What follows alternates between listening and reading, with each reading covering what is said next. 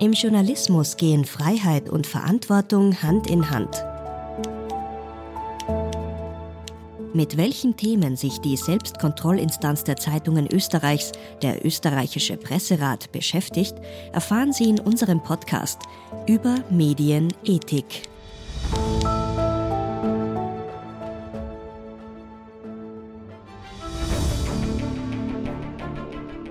Schon seit Jahrzehnten schlagen KlimaforscherInnen Alarm. Die fortschreitende globale Erderhitzung durch den erhöhten CO2-Ausstoß könnte zur existenziellen Frage für die Menschheit werden.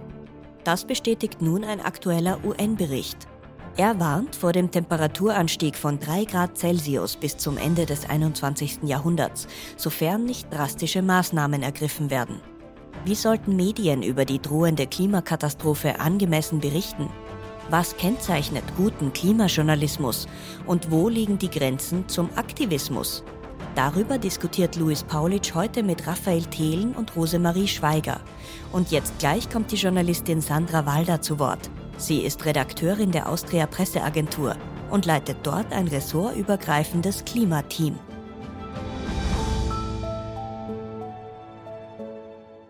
Im Jahr 2021 hat die APA ja ihre Klimaberichterstattung ausgebaut.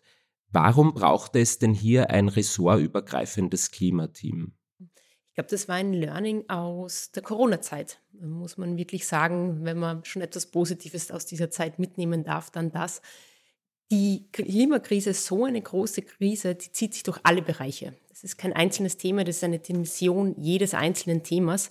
Und wir haben in der Corona-Zeit wirklich gemerkt, wie gut es uns und der Berichterstattung tut, wenn wir alle an einem Strang ziehen. Und das ressortübergreifend. Und das kann man eins zu eins umlegen auf die Klimakrise ich halte es da auch ein bisschen mit diesem schon geflügelten Satz, jeder Journalist, jede Journalistin ist Klimajournalist oder Klimajournalistin. Es geht gar nicht anders. Und jeder, der das nicht so sieht, glaube ich, wird auf lange Sicht ein bisschen Probleme haben, weil in jedem einzelnen Bereich die Klimakrise mit hineinspielt, jetzt schon und in Zukunft noch viel mehr. Deshalb hat es für mich enormen Stellenwert, dass wirklich jeder in jedem Ressort innerhalb der APA zumindest eine Person, eigentlich auch schon mehrere, dezidiert für Klimaagenten zuständig ist und Ansprechpartner ist. Das ist ja auch immer so die Frage in Ressorts, wer ist denn wirklich Ansprechpartner? Wir wollen nicht, dass irgendwo in einer Ecke zwei WissenschaftsredakteurInnen sitzen, die dann bei jedem Klimathema gefragt werden und logischerweise nicht alles selbst abhandeln können. Und führt mich auch schon zu einer allgemeinen Frage jetzt. Haben Sie den Eindruck, dass derzeit die klassischen Medien der Dringlichkeit der Klimakrise gerecht werden?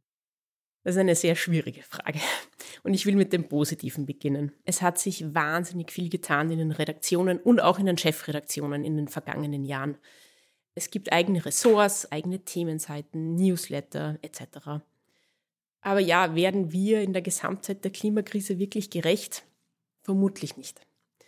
Wenn man sich ansieht und der Wissenschaft folgt und glaubt, was ich felsenfest tue, was auf uns zukommt. Und ich rede da nicht nur vom nächsten Jahr oder auch in fünf Jahren, sondern auch in zehn Jahren und nicht nur in Österreich, sondern sich das global ansieht, müsste die Klimakrise eigentlich jeden Tag die Titelseilen füllen. In Wirklichkeit ist das das Thema, das uns beschäftigen wird. Jeden von uns. Niemand kommt da hinweg. Und mein Bildnis ist immer so, wenn wir sagen, es gibt so viele andere Krisen. Ja, das gibt es und das verstehe ich auch. Aber die Klimakrise und ein stabiles Klima bietet die Bühne für alles andere diese anderen Krisen spielen auf dieser Bühne, die gestützt wird von einer Atmosphäre und einem Wetter und Klimamodellen, die uns ermöglichen, unser Leben so zu führen, wie wir es bisher gekannt haben. Und auch zu glauben, wir machen nichts dagegen und dann passiert nichts, ist ein bisschen ein Irrglaube, wo ich mir wünschen würde, dass das auch medial noch stärker aufgenommen wird. Aber ja, es ist schwierig. Es gab Corona, es gibt Krieg immer noch in Europa. Es gab Ängste zur Energieversorgung. Es gab einen furchtbaren Terrorangriff auf Israel. Ich weiß natürlich, wenn Dinge passieren, muss man sie berichten. Und es fühlt sich dringlicher an als eine Flutkatastrophe in Bangladesch. Nur zu glauben, dass das nicht alles miteinander vernetzt ist, ist ganz schwierig. Denn wieso haben wir denn Angst gehabt vor der Energieversorgung oder dachten wir, dass es vielleicht kalt bleibt in unseren Wohnzimmern?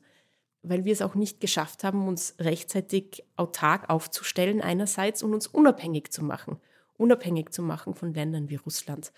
Und ich glaube, eine ganz wichtige Geschichte für Medienhäuser ist es zu verstehen, wie sehr man Themen, die auftauchen, miteinander verknüpfen muss und den Bezug der Klimakrise dazu spielen muss, damit die Menschen es verstehen. Und es sollte uns auch klar sein, dass wir auf dem Weg sind, das Ziel der Pariser Klimakonferenz von 2015, das eine Erwärmung auf 1,5 Grad maximal vorsieht oder äh, als Pfad vorgibt, deutlich zu verfehlen. Und ich bin davon überzeugt, dass es zu großen Konflikten in Zukunft geben wird, weil lebenswichtige Ressourcen wie Wasser knapp werden.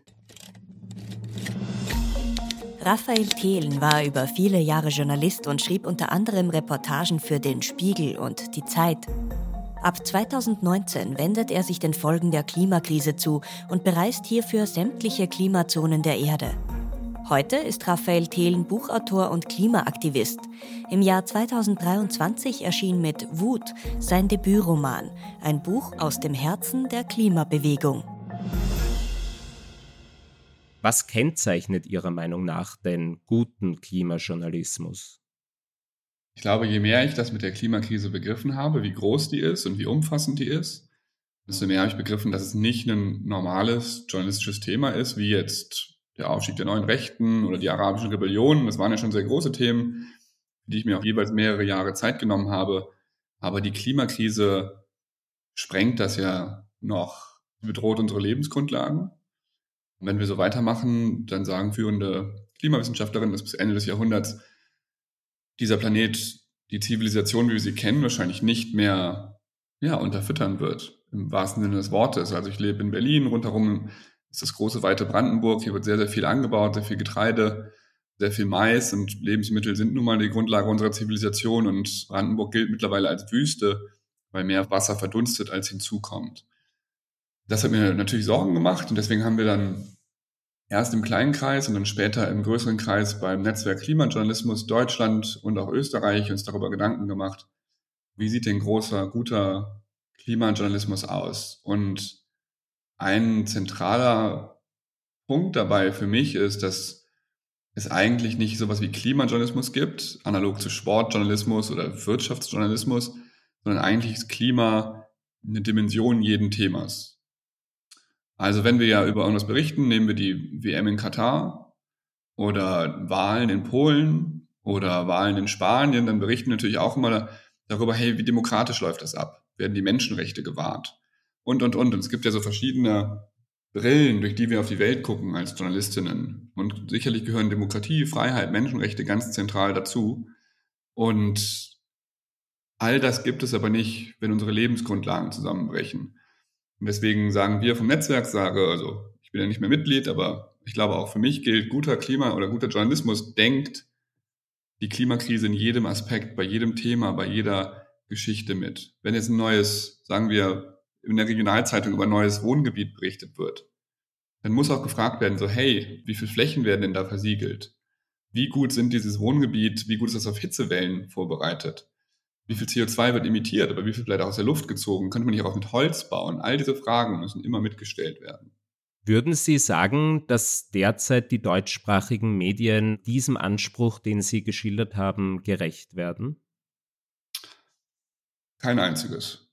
Ich kenne kein Medium, das klimaangemessene Berichterstattung macht. Also der Weltklimarat sagt, wir brauchen umfassenden Wandel in allen Sektoren der Gesellschaft und das umgehend wir wissen, dass wir eigentlich nur noch dieses Jahrzehnt haben, um die 1,5 Grad Grenze einzuhalten. Und das klingt alles so sehr wissenschaftlich, aber ich habe das Gefühl, wir sehen das ja auch zunehmend. Also wir hatten die Waldbrände in Griechenland, dann die Überschwemmungen. Ganz Spanien ist gerade eine große Katastrophenzone. In Bayern ist gerade ein komplettes Dorf von bis zu acht Zentimeter großen Hagelkörnern zerstört worden. Wie gesagt, Brandenburg trocknet aus. Ich bin am Rhein groß geworden. Der Rhein war nicht schiffbar vor einigen Jahren wir sehen ja, wie jetzt schon die Grundfesten unserer Gesellschaften erschüttert werden. Und wir müssen ganz schnell was tun, in allen Sektoren unserer Gesellschaft, in der Wirtschaft, in der Gesellschaft, in der Politik, in unserem Gesundheitssystem, überall. Und der Journalismus, und das geht von Springer bis zur Taz rüber, versagt darin, das angemessen darzustellen. Berichten Medien angemessen über die Klimakrise? Zu dieser Frage veröffentlicht im Jahr 2023 ein Forschungsteam der Universität Lausanne eine internationale Studie. Das Ergebnis? Medienberichte konzentrieren sich zu sehr auf abstrakte Langzeitfolgen des Klimawandels und zu wenig auf mögliche Lösungen und die Wirksamkeit von Klimaschutzmaßnahmen. Ähnlich sieht das auch die langjährige Journalistin Rosemarie Schweiger. Sie ist derzeit Kolumnistin für die Tageszeitung Die Presse und äußert sich regelmäßig kritisch über die mediale Rezeption der Klimakrise. Im Gespräch mit Louis Paulitsch, Rosemarie Schweiger. Es ist ein wichtiges Thema, es ist vielleicht unser wichtigstes. Es soll breit berichtet werden und es wird auch, zumindest was die Zahl der Artikel angeht. Ich würde mir manchmal ein etwas breiteres Themensetting sozusagen innerhalb dieses Themas wünschen, weil natürlich, Sie haben es erwähnt, die Wissenschaft liefert Material, sie ist sich sehr einig in dem Punkt, also einiger als bei Corona, würde ich sagen. Es ist überhaupt, also dass es wärmer wird, äh, darüber kann man eigentlich nur noch mit Menschen streiten, die einen sehr seltsamen Bezug zur Realität haben. Das fällt uns allen auf. Die Wissenschaft ist sich auch in großem Ausmaß einig, was die Verantwortung für diese schnelle, rapide Erwärmung angeht, nämlich unsere CO2-Emissionen in erster Linie. Bis zu dem Punkt würde ich sagen, kann man nicht in Streiten. Also da muss man als Journalist jetzt auch nicht krampfhaft suchen, den einen Wissenschaftler, der das anders sieht. Da muss man einfach darauf vertrauen, dass die Fachleute das richtig sehen und uns die Wahrheit erzählen. Danach fängt es dann an, finde ich, kompliziert zu werden, weil natürlich ist die Frage, was ergibt sich daraus? Wie soll man darauf reagieren? Und ich habe in vielen österreichischen Medien, betrifft natürlich nie alle und auch schon gar nicht alle Kollegen, aber so ist mein Gesamteindruck als Leserin, als Medienkonsumentin und auch als Mitglied dieser Branche, wenn man so will. Ich habe das Gefühl, ich kriege im Prinzip immer wieder die gleiche Geschichte serviert. Mit kleinen Änderungen dort und da und Adaptionen, aber im Prinzip ist es immer das gleiche Narrativ. Wahnsinn, es ist heiß oder wahlweise Wahnsinn, eine Mure. Und die österreichische Politik tut nichts dagegen, kommt nicht in die Gänge. Jetzt haben wir schon tausend Tage kein Klimaschutzgesetz und die ÖVP blockiert, wo sie kann und das ist doch alles unverantwortlich. Das ist so im Wesentlichen die Geschichte, die sehr oft erzählt wird. Die stimmt natürlich, allerdings finde ich, wird damit natürlich auch so eine Kausalkette quasi in den Raum gestellt, die es einfach nicht gibt. Also der Elefant im Raum, den Journalisten in der Berichterstattung darüber ja gerne weglassen oder ignorieren, ist natürlich der, dass Österreich per se gar nichts tun kann. Wir sind Passagiere, was das angeht. Ein kleines Land mit 0,2 oder 0,25 Prozent der globalen Emissionen. Es ist vollkommen, also aus Sicht des Weltklimas vollkommen egal, wie wir uns aufführen, sage ich jetzt salopp. Das betrifft natürlich mehr oder weniger dem gleichen Ausmaß alle Menschen auf der Welt. Nicht einmal China kann alleine den Klimawandel bremsen. Aber es ist natürlich schon ein nicht unwesentliches Detail. Also und immer so zu tun, als oder zumindest zu insinuieren, Österreich müsste da jetzt in die Gänge kommen, weil sonst wird das nie was mit der Weltrettung. Das halte ich schon für ein bisschen unseriös. Und das passiert mir zu oft in österreichischen Medien. Sie haben sich ja auch in einer Kolumne kritisch darüber geäußert, dass mit recht düsteren Prognosen in der Öffentlichkeit gearbeitet wird. Also Sie haben zum Beispiel da den UN-Generalsekretär Antonio Guterres genannt, der von einer Klimahölle gesprochen hat, auf die wir zurasen. Warum glauben Sie denn, dass es destruktiv ist, mit solchen Begriffen in der Öffentlichkeit zu arbeiten? Naja, die maximale Katastrophe auszurufen über einen langen Zeitraum funktioniert schon deswegen nicht, weil die Leute sich dann daran gewöhnen. Also wir haben dann die tägliche Apokalypse und sie können nicht immer noch was drauf tun. Ich habe in diesem Sommer schon mehrfach mich gefragt, wie machen wir das jetzt weiter in den nächsten 10, 20 Jahren? Weil selbst wenn jetzt die ganze Welt morgen wieder erwarten, plötzlich alles richtig macht und wir wirklich runterkommen mit den Emissionen, es wird sich so schnell nichts ändern dran. Also für uns, die wir schon auf der Welt sind, wird es wahrscheinlich nicht mehr kühler. Also machen wir dieses Herumwerfen mit Extremen, machen wir das jetzt einfach weiter, schauen wir, dass wir immer noch ein bisschen was drauflegen oder finden wir vielleicht doch einen Weg, uns halbwegs vernünftig damit auseinanderzusetzen. Weil ich finde diese Gutierrez-Aussagen und auch ein paar andere, die führen ja nirgendwo hin, weil was soll das Publikum machen? Ich höre das und ich kann mich zu Tode fürchten, das machen wahrscheinlich einige. Oder ich denke mir, mal der schon wieder mit seinen Weltuntergangsszenarien. Selbst der neue Chef des Weltklimarats hat gesagt, wir sollten das bleiben lassen, weil es die Leute nur entmutigt. Und da bin ich sehr bei ihm. Sandra Walder. Ich glaube, dass das eine berechtigte Kritik ist an uns allen. Da möchte ich mich auch nicht ausnehmen. Wir reagieren oft mit starken Bildern. Die Aufmerksamkeitsökonomie ist wahnsinnig schwierig. Und ich will nicht sagen, dass wir nicht darüber berichten müssen, wenn Dinge düster aussehen. Das ist auch nicht unsere Aufgabe als Medien. Wir müssen vermitteln, was ist. Und viele Dinge, die die Wissenschaft sagt, sind düster. Aber, und das ist ganz, ganz wichtig, und das sehe ich schon so, wir müssen Alternativen aufzeigen. Und wir müssen den Menschen auch wieder Handlungsmöglichkeiten und positive Aspekte von Wandel zeigen, der auf uns zukommt, den wir selbst gestalten können. Weil ansonsten passiert nämlich schon etwas, und ich finde, da brechen Konsumenten in zwei Lager auf ein bisschen. Und zwar in jene, die diese Meldungen einfach ignorieren und sagen, sie können sie nicht mehr hören und sehen, was können sie dafür, wenn in Bangladesch die Flutkatastrophe ist, in Pakistan etwas ist, wenn in Indien 50 Grad erreicht werden. Erstens ist es zu weit weg für sie und zweitens, was sollen sie daran ändern? Ihr Recycling wird daran nichts ändern und sie ignorieren diese Meldungen. Auf der anderen Seite gibt es eine jene Gruppe, die felsenfest an diese Wissenschaft und an diese Zukunftsprognosen rund um die Klimakrise glaubt, die aber wirklich depressive Züge entwickeln, glaube ich, und eine Angst entwickeln und vielleicht sogar in so eine Schockstarre verfallen teilweise.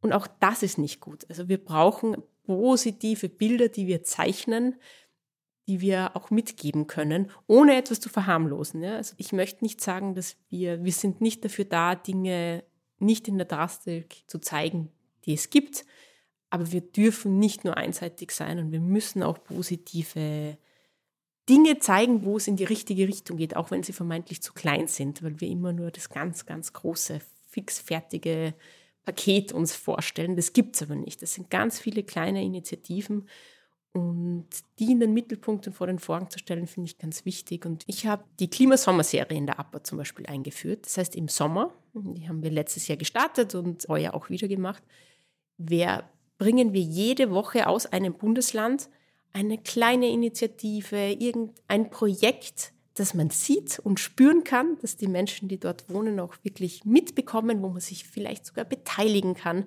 Das Positive ist, ja, wo man sagt, das geht, da gibt es kleine Veränderungen, da stellen sich Menschen auf die Füße. Menschen vielleicht, die gar nicht zu 100 Prozent, die nicht diese, wie man so oft sagt, die junge woke Bubble ist, ja, sondern ein Landwirt, der etwas macht oder sonst irgendwas. Und das finde ich ganz, ganz wichtig, das zu zeigen und dem auch wirklich Platz zu geben.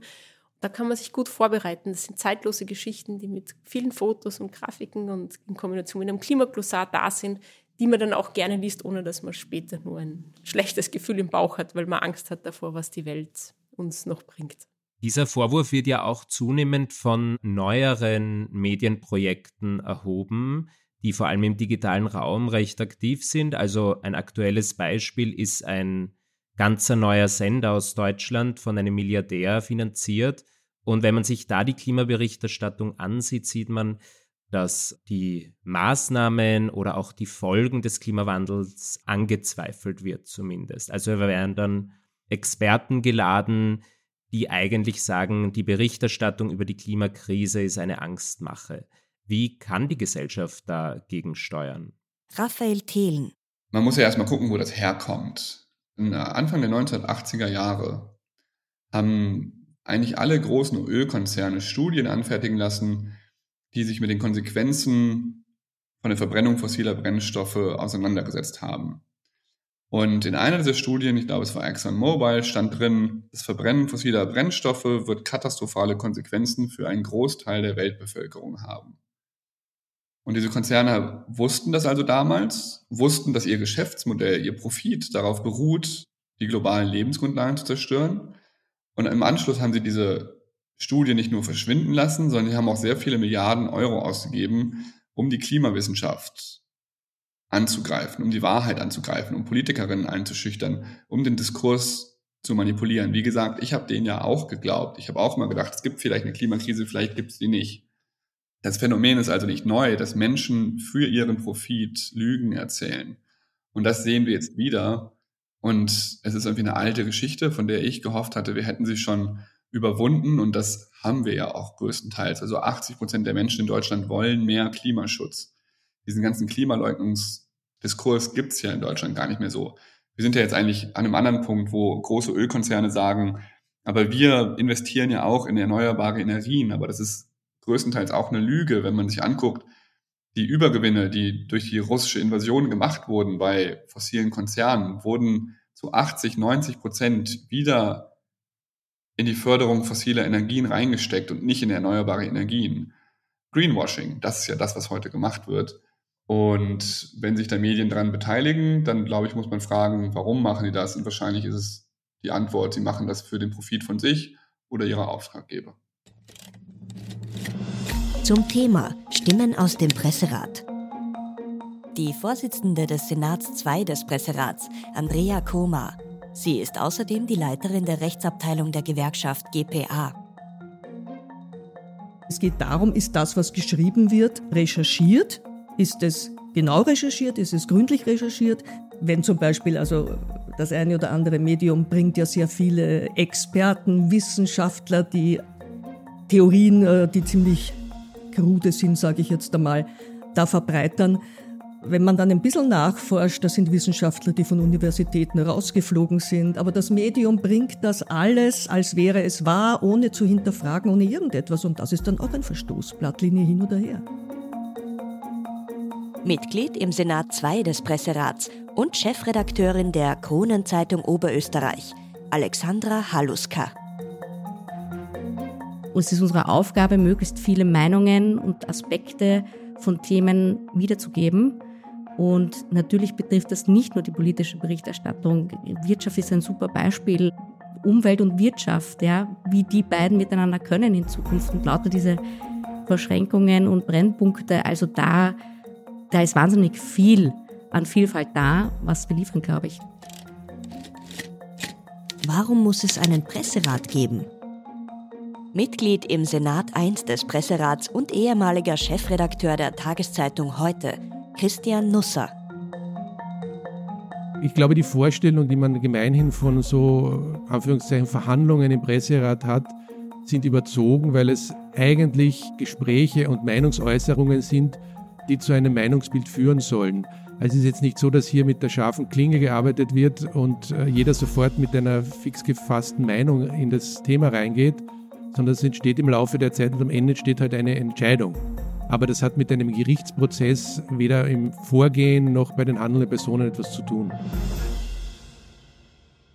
Frau Walder, Sie sind ja auch Mitglied im Netzwerk Klimajournalismus und das hat im vergangenen Jahr einen eigenen Klimakodex für die Berichterstattung herausgegeben. Sie waren damals federführend bei diesem Klimakodex beteiligt und der enthält unter anderem die Punkte, dass man bei der Klimakrise auf eine angemessene Bebilderung achten sollte oder dass man eben die Klimakrise auch ressortübergreifend mitdenkt. Warum braucht es denn in Österreich einen solchen Klimakodex?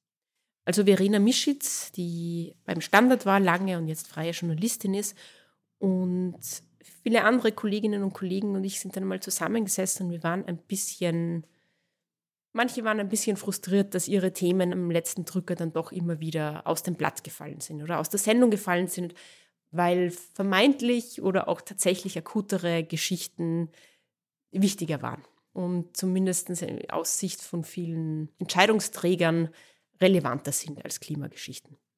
Und wir haben uns zusammengesetzt und gesagt, es gab die Klimacharta schon, das ist aus dem Netzwerk Klimajournalismus Deutschland gekommen. Das ist ein Selbstverständnis vor Journalistinnen und Journalisten, dass man wissenschaftsorientiert, ausgewogen über die Themenbereiche Klima, Klimakrise, Nachhaltigkeit, Umwelt, auch Artensterben berichtet. Und wir haben uns gedacht, wir wollen gern einen neuen Ansatz verfolgen und einen Klimakodex sehr kurz, einen Klimakodex schreiben, der nichts mit der redaktionellen Unabhängigkeit der Medienhäuser zu tun hat. Das ist kein Eingriff. Wir wollten nie einen Eingriff, wollten nie redaktionell irgendwo mitarbeiten, der aber in kurzen, klaren Worten beschreibt, wieso es wichtig ist und dass diesem Thema einfach Rückendeckung gegeben werden muss. Und die Kollegen und Kolleginnen in den Medienhäusern vielleicht einfach noch ein bisschen gestärkter in die Redaktionskonferenz gehen können und sagen, es gibt den Klimakodex, meine Geschichte darf nicht aus dem Blatt fliegen. In Wirklichkeit, in einer optimalen Welt, bräuchten wir den Klimakodex gar nicht, weil das Punkte sind, die in Wirklichkeit auch bei jedem anderen Thema verfolgt werden sollten. Trotzdem haben wir ein bisschen genug davon auch gehabt oder ich finde sie wirklich immer noch schwierig, wenn bei ganz starken Hitzewellen die Bebilderung davon ist, dass Kinder mit Eis ins Freibadwasser springen. Das ist schön und niemand will jemanden den warmen Sommer nehmen, wenn er frei hat und schwimmen gehen kann. Aber zu sehen, was das bedeutet und was das noch für Auswirkungen hat, das finde ich ist eine Aufgabe der Medien, die sie damit vielleicht noch ein Stückchen weiter gerechter werden können. In Punkt 4 dieses Klimakodex heißt es, Klimajournalismus ist kein Aktivismus. Gibt es dennoch Bereiche, wo Sie sagen würden, da kippt es vom Klimajournalismus ins Aktivistische? Ich glaube, dazu gibt es zwei Antworten. Sehr, sehr leicht wird jede Art der Klimaberichterstattung für Aktivismus abgetan, auch wenn wir nur der Wissenschaft folgen. Das finde ich falsch. Also das ist kein Aktivismus, das ist einfach nur berichten, was ist und Fakten und welche Prognosen die Wissenschaft macht. Allerdings möchte ich ganz dezidiert sagen, ich bin keine Freundin von aktivistischem Klimajournalismus. Es muss Platz in der Gesellschaft geben für Aktivismus. Das ist das eine. Ich glaube, dass er im Journalismus nichts zu suchen hat. Ich tue mir vielleicht auch da jetzt einfacher, weil wir von der APA sind. Wir machen auch keine Meinung, wir machen einfach Fakten. Und ich glaube, wir sind dafür da, Dinge zu erklären, Schwerpunkte zu setzen. Das können wir ohnehin machen. Aber wir sollten uns nur an die Fakten halten. Ich glaube, es ist kontraproduktiv, in diesen Diskurs, der ohnehin schon so aufgeheizt ist, in einer Art und Weise einzusteigen, der uns nicht mehr als unabhängige, neutrale, vertrauenswürdige Beobachter stehen lässt. Ich glaube, dass es wirklich, wirklich wichtig ist, dass wir uns darauf beziehen, Vertrauen bei unseren Kunden, bei den Leserinnen und Lesern zu erwerben, indem wir einfach nüchtern berichten, was auch da ist. Die Proteste von Klimaaktivistinnen geraten in den letzten Jahren immer stärker in den Fokus der Öffentlichkeit. Für großes Aufsehen und sogar strafrechtliche Ermittlungen in Deutschland sorgen die Protestaktionen der sogenannten letzten Generation, deren Anhängerinnen sich bisher auf Straßen festklebten und den Verkehr blockierten. Ihr Ziel ist es, die Regierung zu strengeren Klimaschutzmaßnahmen zu bewegen, wie etwa Tempo 100 auf Autobahnen. Anfang 2023 gibt auch unser Gast Raphael Thelen bekannt, nicht weiter als Journalist arbeiten zu wollen und sich der letzten Generation anzuschließen. Sie haben ja dann Anfang 2023 bekannt gegeben, dass Sie den Beruf des Journalisten beenden wollen und haben sich der letzten Generation angeschlossen. Das ist momentan wahrscheinlich die bekannteste und in den Augen vieler auch umstrittenste Klimaprotestbewegung. Wie kam es denn überhaupt dann letztlich zu diesem ungewöhnlichen Schritt? Ich glaube, es hatte zwei Seiten. Also zum einen wurde mir seitens der Redaktion immer öfters oder der Redaktionen kommuniziert, Genau, es kam dieser Vorwurf so, hey, bist du jetzt Aktivist oder bist du Journalist? Und dann ist nur in Fällen, wo ich wirklich sehr saubere journalistische Arbeit gemacht habe und wo ich gemerkt habe, so Moment mal, also ich kann, also wenn ich die Klimakrise angemessen behandle im Journalismus, dann werde ich da beschnitten. Und ich habe auch immer gemerkt, dass ich selber eine Schere im Kopf hatte und Dinge nicht so formuliert habe, wie ich sie gerne formuliert hätte, wie sie angemessen gewesen wären.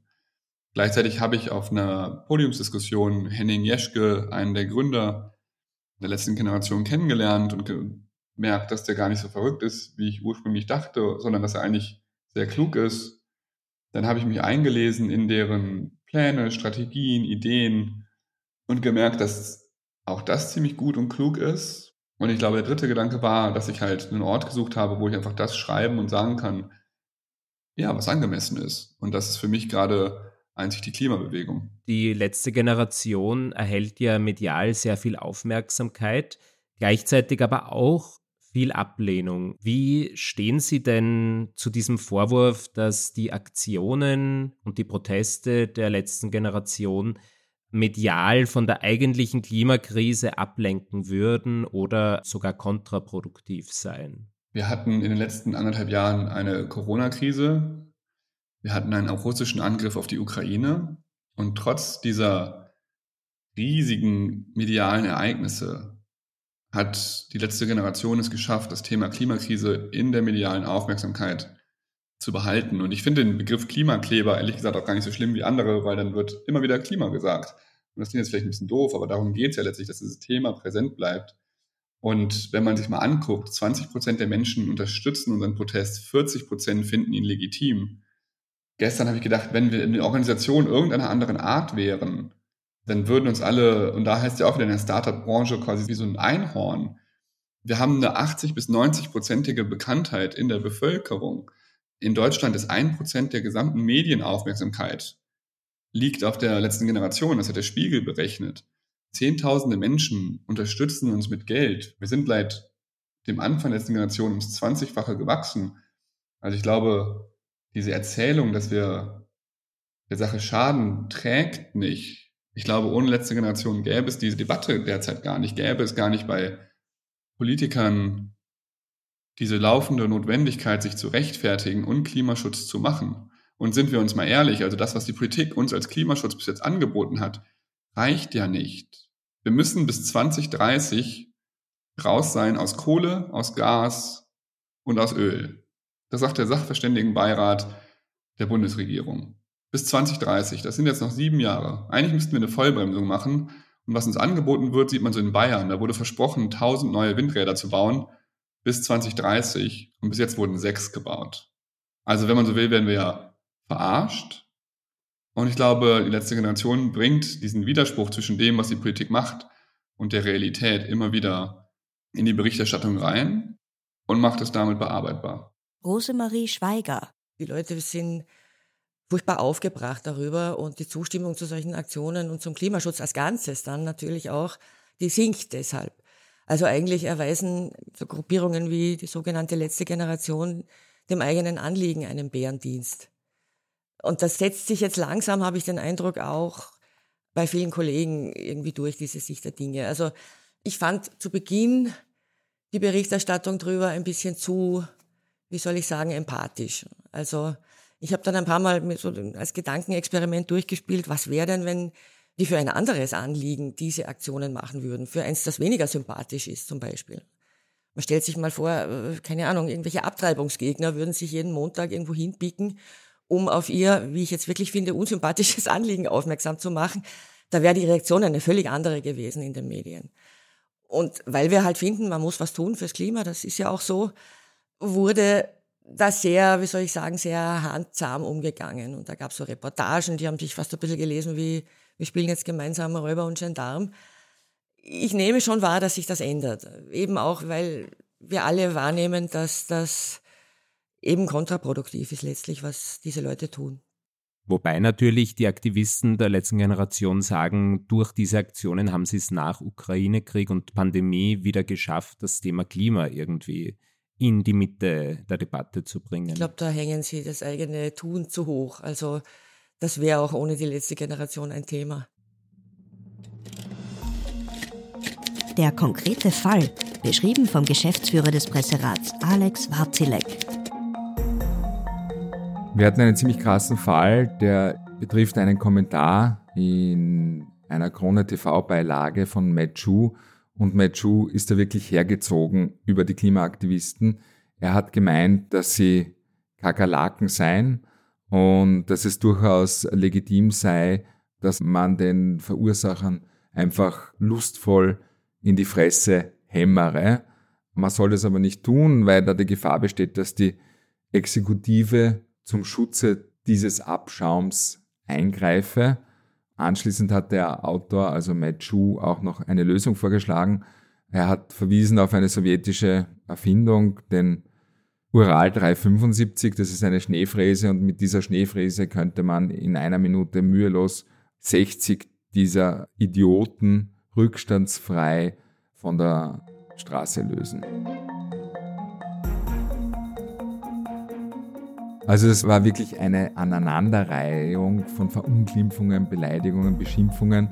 Und obendrein hat er auch noch implizit zumindest zur Gewalt aufgerufen, weil er gesagt hat, das sei legitim, wenn man solche Gedanken hat. Und es wurde deswegen auch ein schwerwiegender Ethikverstoß festgestellt, weil es eben zu einer Verunglimpfung der Klimaaktivisten als Gruppe gekommen ist. Und Tiermetaphern wie Kakerlaken, die betreffen die Menschenwürde weil man bei diesen Tiermetaphern ja auch Vernichtungsfantasien hat. Und in dem Fall ist es halt um eine Gruppe von Menschen gegangen, wo dieses Metapher eingesetzt wurde.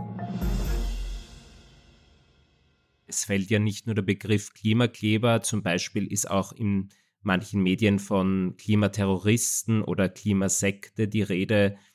Wie stehen Sie zu diesen Bezeichnungen? Sandra Walder. Ich verstehe gewisse Aktionen durchaus nicht. Also ich verstehe nicht, wieso man zum Beispiel Gemälde in Museen und Galerien in irgendeiner Art und Weise angreift, auch wenn ich weiß, es gab oft Schutzglas darüber und etc. Aber jetzt möchte ich schon eines wirklich sagen. Ich glaube, es wäre viel wichtiger für uns als Gesellschaft darüber zu reden, wieso zu wenig Maßnahmen gegen die Fortschreitung der Klimakrise getroffen wird, als weshalb sich Menschen auf die Straße kleben.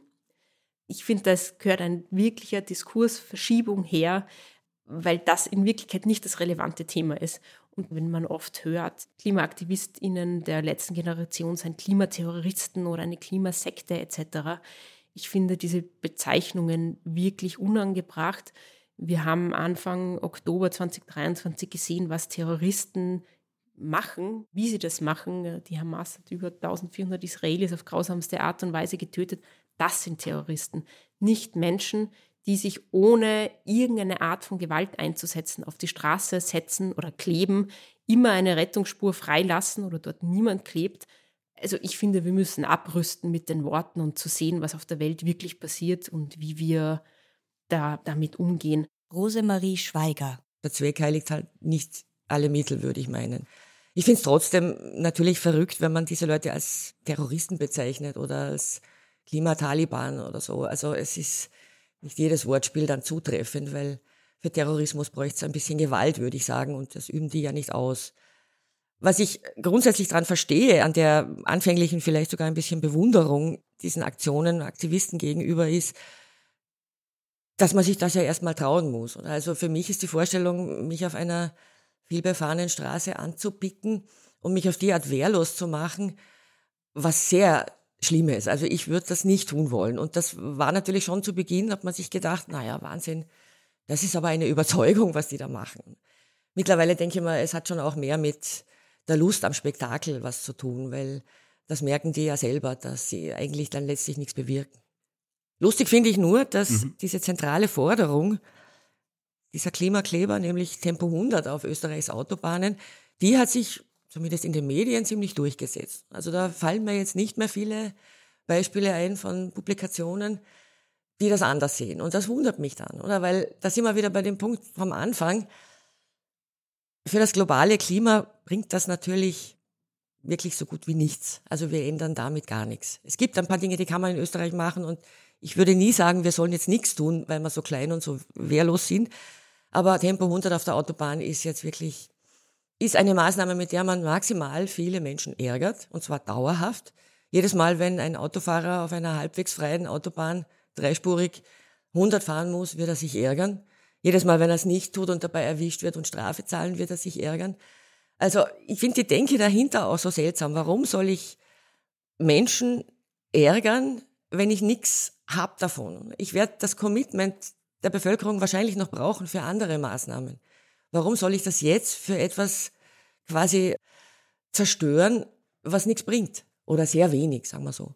Naja, man könnte argumentieren, wenn Österreich damit anfängt, Tempo 100, dass dann vielleicht Deutschland sich eher veranlasst. Deutschland hat noch nicht einmal irgendein Tempolimit, genau. oder? Aber also, das ist, glaube ich, der, der, Gedanke, dass dann in ganz ja, Europa das ist, sich das das ist überhaupt ein Gedanke in dieser Klimakrise. Die ganze Welt nimmt irgendwie sich ein Beispiel an Europa. Ich fürchte, das wird nicht passieren. Mhm. Das ist auch eine dieser Geschichten, die wir uns gegenseitig erzählen und die, naja, also ich lasse mich gern von was anderem überzeugen, aber ich sehe das im Moment nicht, dass das passieren wird. Frau Schweiger, wir haben jetzt schon viel darüber gesprochen, was Ihrer Ansicht nach falsch läuft im Umgang mit der Klimakrise. Was wäre denn ein besserer Ansatz, wie die Öffentlichkeit mit der Klimakrise umgehen sollte? Retten wird uns wahrscheinlich eher irgendein technologischer Fortschritt als dieser Versuch, acht Milliarden Menschen zu einer Änderung ihres Lebensstils zu bringen. Das halte ich für einen sehr verwegenen Plan, der so, glaube ich, nicht funktionieren wird. Wir werden darauf vertrauen müssen und wir sollten auch öfter darüber berichten, was es da so alles gibt. an technischen, an technologischen Neuerungen. Mich wundert auch, warum so diese Geschichten mit dem CO2-Speichern zum Beispiel, was die Norweger jetzt äh, versuchen und die Isländer, was in Österreich noch verboten ist, warum das grundsätzlich so negativ gesehen wird von vielen. So unter dem Motto, wenn wir das jetzt machen, dann hat wieder keiner einen Anreiz, irgendwo Emissionen einzusparen. So muss es ja nicht sein, aber es wäre ein wesentlicher Baustein in dem Ganzen. Also ich würde mir hin und wieder mehr Interesse wünschen für Dinge, die die Wissenschaft da vielleicht noch liefern kann und die uns dabei helfen. Und glauben Sie, dass in den kommenden Jahren die Zustimmung in der Bevölkerung für mehr Klimaschutz und auch die Klimabewegung zunehmen wird? Raphael Thelen. Ich sehe uns eigentlich an so einem neuen 68er Moment, wo es eine gesellschaftliche Erneuerung braucht, wo das, was früher gut war, nicht mehr gut ist. Unsere Gesellschaften organisieren sich rund um Arbeit und Wirtschaftswachstum. Mittlerweile wissen wir aber, dass beides die Lebensgrundlagen zerstört. Deswegen, wir müssen da irgendwie Dinge neu denken, Dinge neu leben. Wir müssen uns erneuern. Und die Klimabewegung ist, glaube ich, derzeit der Akteur, der das vorantreibt, der dagegen protestiert, wie es gerade ist, und aber auch immer stärker anfängt zu sagen, was wir wollen. Und ich glaube, in zehn Jahren geht es dann auch immer noch ums Klima, klar, aber es geht auch viel mehr um Themen wie Gerechtigkeit, weil letztlich sehen wir ja auch das, also die Klimakrise wird ganz stark produziert von dem reichsten zehn Prozent die ungefähr so viel CO2 emittieren wie die untersten 50 Prozent. Gleichzeitig sehen wir, dass reiche Menschen ja die Möglichkeit haben, sich aus dieser Krise rauszukaufen. Die stört es nicht, wenn das Gemüse teurer wird, weil Spanien unbewohnbar wird, weil die viel Geld haben. Gleichzeitig können sich ärmere Menschen da nicht rauskaufen. Also im Kern ist die Klimakrise ja auch eine Ungerechtigkeitskrise. Und ich glaube, deswegen wird dieser Gerechtigkeitsaspekt immer wichtiger werden. Ja, und ich glaube, wir sind dann nicht mehr die Klimabewegung, sondern geht, glaube ich, um eine gesamtgesellschaftliche Erneuerung.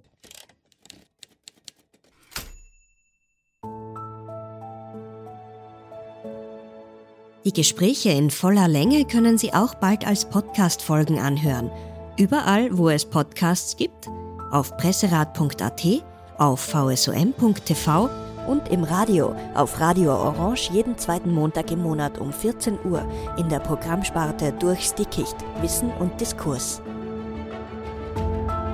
Moderation Luis Paulitsch. Recherche Edwin Ring und Luis Paulitsch. Redaktion Iris Haschek. Schnitt Kari Koren. Sprecherin Iris Haschek. Über Medienethik ist eine Kooperation des österreichischen Presserates mit dem Verein zur Förderung eines selbstbestimmten Umgangs mit Medien. Die Folgen werden auch von Radio Orange ausgestrahlt.